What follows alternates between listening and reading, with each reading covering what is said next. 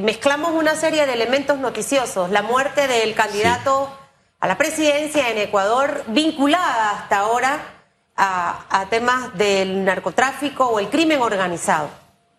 Y lo llevamos a la realidad panameña, ¿no? O sea, cuán lejos y cuán cerca estamos cuando desde la administración de Juan Carlos Varela se conocía de denuncias de narcopolítica, pero nunca fueron formalmente sustentadas en el sistema de justicia. Eh, Panamá ya vivió y ya tocó los eh, pisos del Ecuador, lo que está viviendo el Ecuador.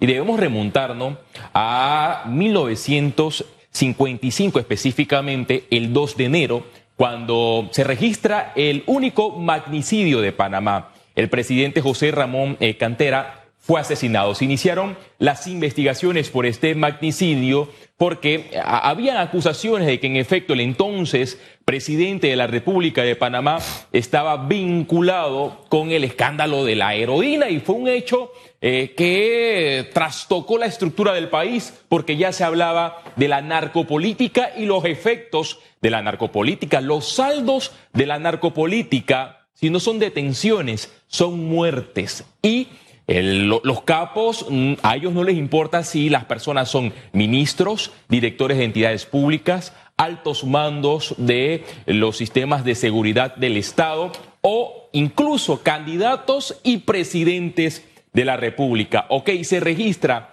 este hecho lamentable el 2 de enero de 1955, pero nos trasladamos a la década de los 80 Manuel Antonio Noriega y los nexos con el narcotráfico y los carteles del entonces eh, comandado por eh, Pablo Escobar. Otro hecho noticioso y Panamá estaba en ese escándalo. Y yo me remito a un informe de Carlos Lechner, el cofundador del cartel de Medellín, quien en su juicio testificó lo siguiente. Escuchen bien. Entre los acuerdos entre el cartel de Medellín y Manuel Antonio Noriega era uno, utilizar la aerolínea de carga panameña para transportar la cocaína a Estados Unidos. Dos, Noriega recibía mil dólares por kilo, lo que reportó unos ingresos totales por 10 eh, millones de dólares. En un nuevo contrato con Noriega se utilizó el aeropuerto de Paitilla para los envíos y el ex hombre fuerte de Panamá reclamó 50 mil dólares por vuelo. Luego esta cifra subió a 200 mil.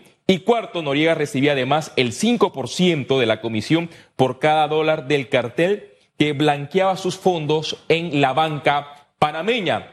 Todos conocemos cómo terminó el desenlace de Manuel Antonio Noriega y los nexos con el narcotráfico y los carteles de Colombia. Ahora bien, después vino la e-, época democrática y muy poco se habló de la narcopolítica. Y la narcopolítica actualmente es como un bebé en Panamá porque ha ido evolucionando. Hemos escuchado a ministros de seguridad hablar y advertir de que en Panamá en su momento existía o se daba indicio de la narcopolítica. Presidentes también hablaron en su momento de la narcopolítica.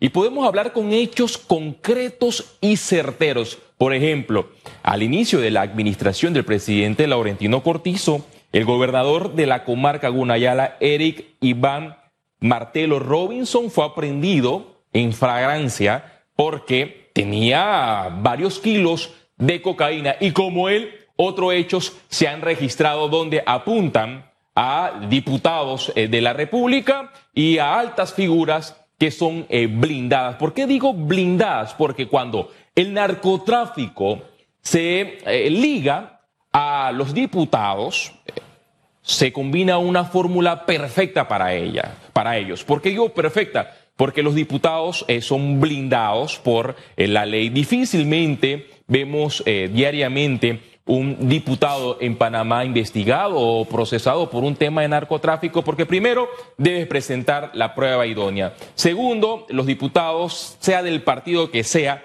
están siempre ligados a el Ejecutivo. Y tercero, los diputados tienen mucho poder. Y solamente si usted coloca en Google diputados, conexión, narcotráfico y encontrará que desde el año 2005 un sinnúmero de noticias donde secretarios de diputados, han sido aprendidos con eh, eh, paquetes de cocaína, donde eh, escoltas de diputados han sido condenados con, por, por, presunto delito de narcotráfico. Y si nos vamos, por ejemplo, a los años 2009 eh, aproximadamente, y me voy a especificar una noticia del año 2009, donde una figura altamente cuestionada, apellido Domínguez, que en su momento en el gobierno de Juan Carlos Varela fue investigado por el famoso caso Gallero. Bueno, en el año 2009, la entonces eh, eh, diputada, diputada Zulay Rodríguez, cuando fungía de juez, le dio eh, un privilegio para pagar una fianza.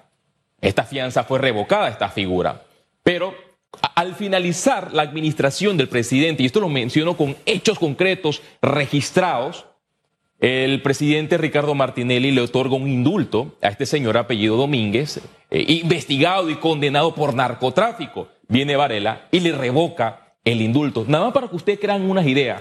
Cuando estas personas investigadas y condenadas por narcotráfico pueden mover a quien sea, tienen un músculo enorme y por eso que Panamá debe discutir, mira, no digo aprobar, voy a decir discutir en este tiempo o en la próxima administración por quinta ocasión la famosa ley de extinción de dominio. No podemos irnos a esos niveles del año 1955 o a los niveles del Ecuador, que lo está viviendo en carne propia, donde las estructuras criminales se han tomado las calles y los barrios.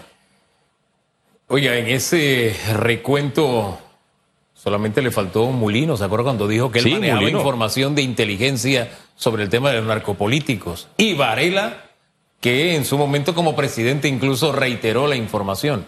El tema es que mientras no se dicen nombres, mientras no se dan pasos en concreto, uno dice, ¿a quién cuidan? ¿Por qué no lo revelan? Si al final, hombre, insisto, Ecuador no comenzó con un magnicidio.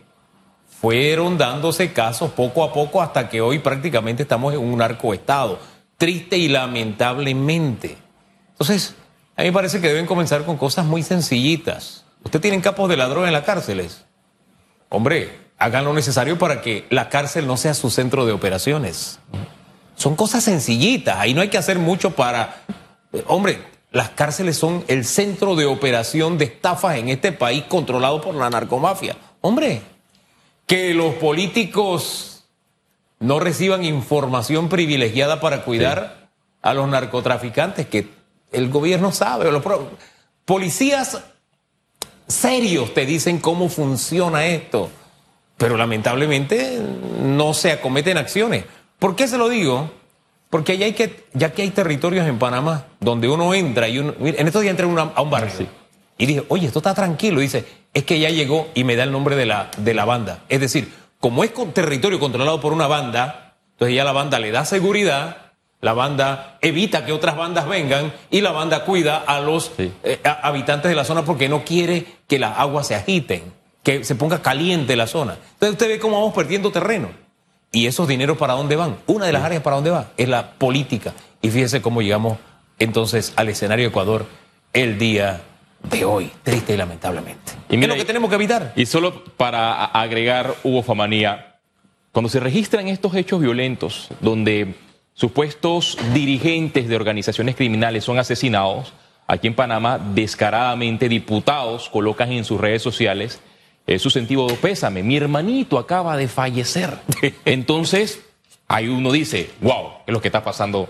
Hombre, aquí se dan los entierros con armas, disparos al aire y todo lo demás. Y, y tenemos a las fuerzas de seguridad como espectadores de esos eventos. De verdad que Oiga, cuidémonos y evitemos llegar al, caso Ecuador. Tenemos los síntomas, bajémosle la fiebre.